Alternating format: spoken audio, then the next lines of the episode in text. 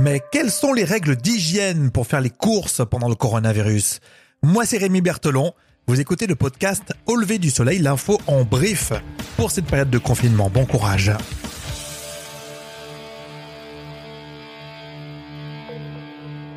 Au lever du soleil? Avec Rémi.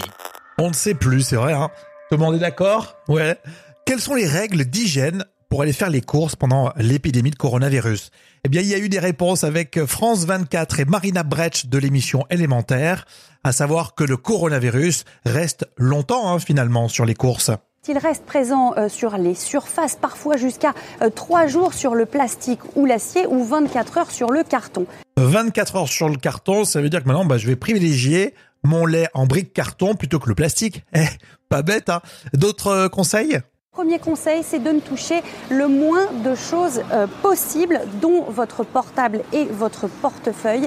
Euh, tentez de faire vos courses tôt ou tard, en tout cas en dehors des heures de pointe, et puis payez un maximum euh, en carte bleue, en sans contact. Hop, hop, hop, hop, hop, hop, hop. Marina, j'ai pas eu le temps de noter. Alors, on touche rien quand on fait ses courses dans le magasin, même pas son téléphone, rien.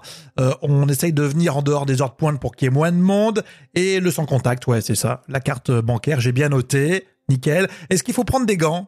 Une pratique qui pourtant n'est pas conseillée par les médecins. Ce virus n'est pas transmissible par la peau, il est transmissible par les gouttelettes de salive.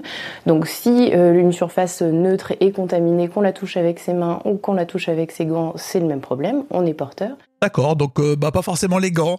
Et puis on laisse les courses au sol au moins 5 heures. J'ai oublié quelque chose, Marina? Lavez-vous consciencieusement les mains pendant au moins 20 secondes. Et oui, bien sûr, à la maison, quand on rentre, on se lave les mains pendant au moins 20 secondes. À retrouver en replay hein, sur France 24 avec Marina Berch. Euh, la transmission via les fruits et légumes, là aussi, c'est une question intéressante pour vous, fans de smoothie. Réponse avec l'UFC que choisir. Alors être contaminé en mangeant des fruits et légumes, euh, non, c'est peu probable. En tout cas, l'hypothèse qui a été évaluée par les autorités sanitaires n'est pas préoccupante. En tout cas, en l'état actuel des connaissances entre guillemets. Hein.